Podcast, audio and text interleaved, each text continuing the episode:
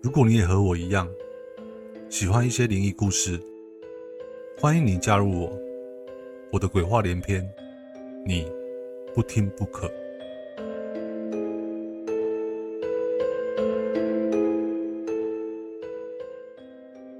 殡仪馆内的化妆室可不是一般化妆室，而是专为遗体化妆、修补的地方。因此，千万不要随便在殡仪馆内随便的说出这三个字。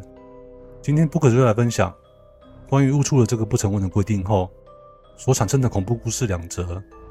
那么就开始今天的故事：殡仪馆的禁忌。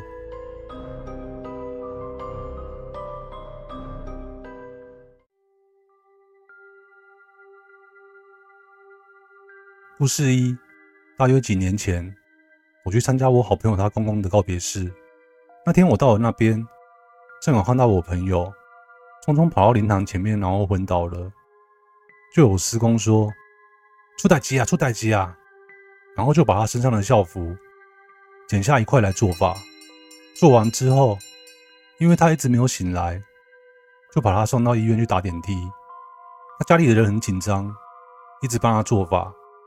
三天后，我朋友醒来了，他就讲了那天发生的事情。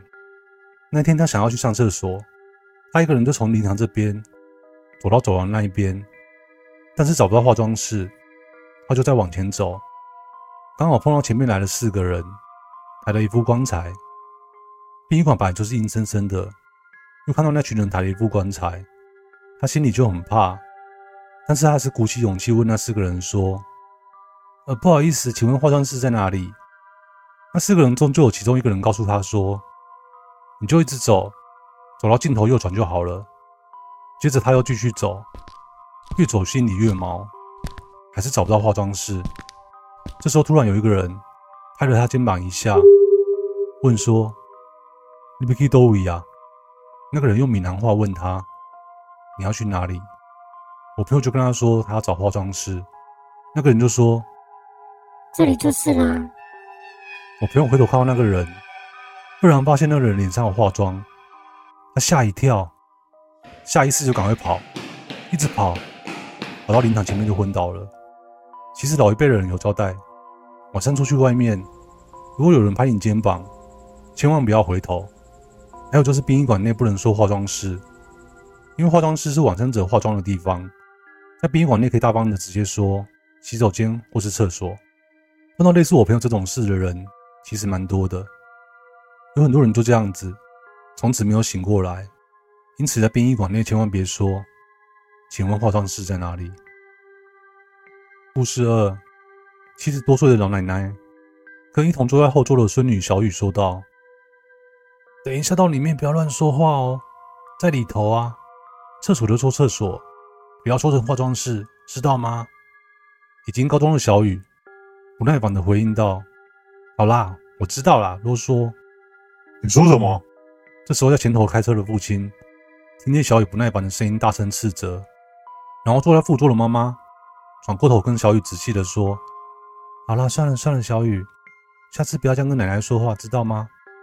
小雨扁起了嘴，点点头的说：“好。”车子进入殡仪馆内的停车场后，父亲耐心的找车位，其他三人先下车去找服务台。为爷爷摆放的房间位置，四个人搭上电梯到达五楼，前往摆放灵体的地方。不知道是心理因素，还是因为跟外头艳阳高照的反差，又或者是走廊中的灯特别的冷，走廊中透露着一种异样的蓝光，冷冷的色调让人的心里感觉更加寒冷。走在这个异样的地方，小雨不自觉地握紧奶奶的手，看着四周围不自然的景色，觉得很不舒服。走廊座位上有三三两两的人坐着，不是唉声叹气的，就是一脸死沉，可能是感叹亲人的早逝，也可能是因为要处理接下来的身后事而感到麻烦。总之，那绝对不是一个值得高兴的地方。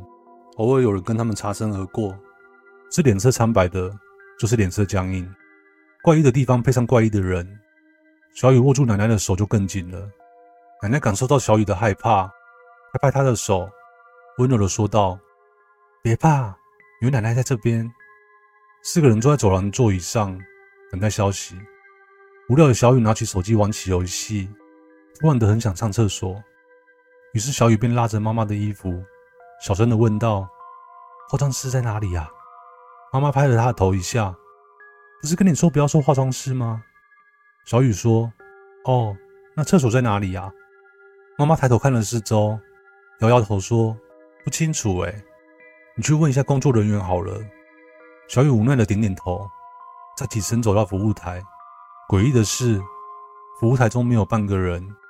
他抓抓手，看看四周围，一个正在打扫的大婶在走廊的另一端。他快步的走过去，问说：“不好意思哦，请问化妆室在哪里？”大婶抬起头看着他，眼神中流露出狐疑的眼光，上下打量着小雨，用手指指着走廊的另一端。小雨转头看着大婶指的方向，却没看见化妆室的标志。他皱了一下眉头，还想再问清楚时，大婶已经走远了。他没有办法，只能走向大婶刚刚指的地方。不知道是心理作用，还是那边冷气特别的强。他搓着手，想让身体感觉暖和一些，但是却越来越不舒服。走廊的蓝白光加强了冷的感觉，他全身上下异样的感觉越来越强。但是他还是继续走下去。终于，又见到一个人。是一个女人，大约三十岁左右，穿着白色的衣服，坐在走廊的椅子上，两眼无神的望着前方，全身似乎没有力气的垮着。小雨慢慢走过去，发现到女人的脸色极差，近乎于惨白的颜色。她小心的问：“请问化妆室在哪里呀？”女人没有反应，过两秒之后，才缓缓的抬起右手，指着走廊的尽头。小雨看着镜头，再看着女人，心想着她应该不会骗人，于是就慢慢的向前走过去。走廊尽头有间房间，上面写着“化妆室”三个字，但是却没有分男女。小雨没有想太多，就开门走了进去，但是看到的是门后头的不是厕所，反而有两张台子，分别都有一个人的大小。左边的一排是柜子，右边有可以放东西的桌子。台子旁边分别放着一张椅子，小雨气愤地想，自己似乎是被耍了。正要转身走的时候，门突然砰的一声，自己关了起来。小雨立即转过身去看门，没有什么奇怪的事情。再转回来的时候，却看见一个人，是一个女人，好像似乎就刚刚在走廊遇见的那个女人。小雨瞪大眼睛，说不出话来，看着眼前的女人，展开诡异的笑容。然后对着小雨说：“你是来帮我化妆的吗？”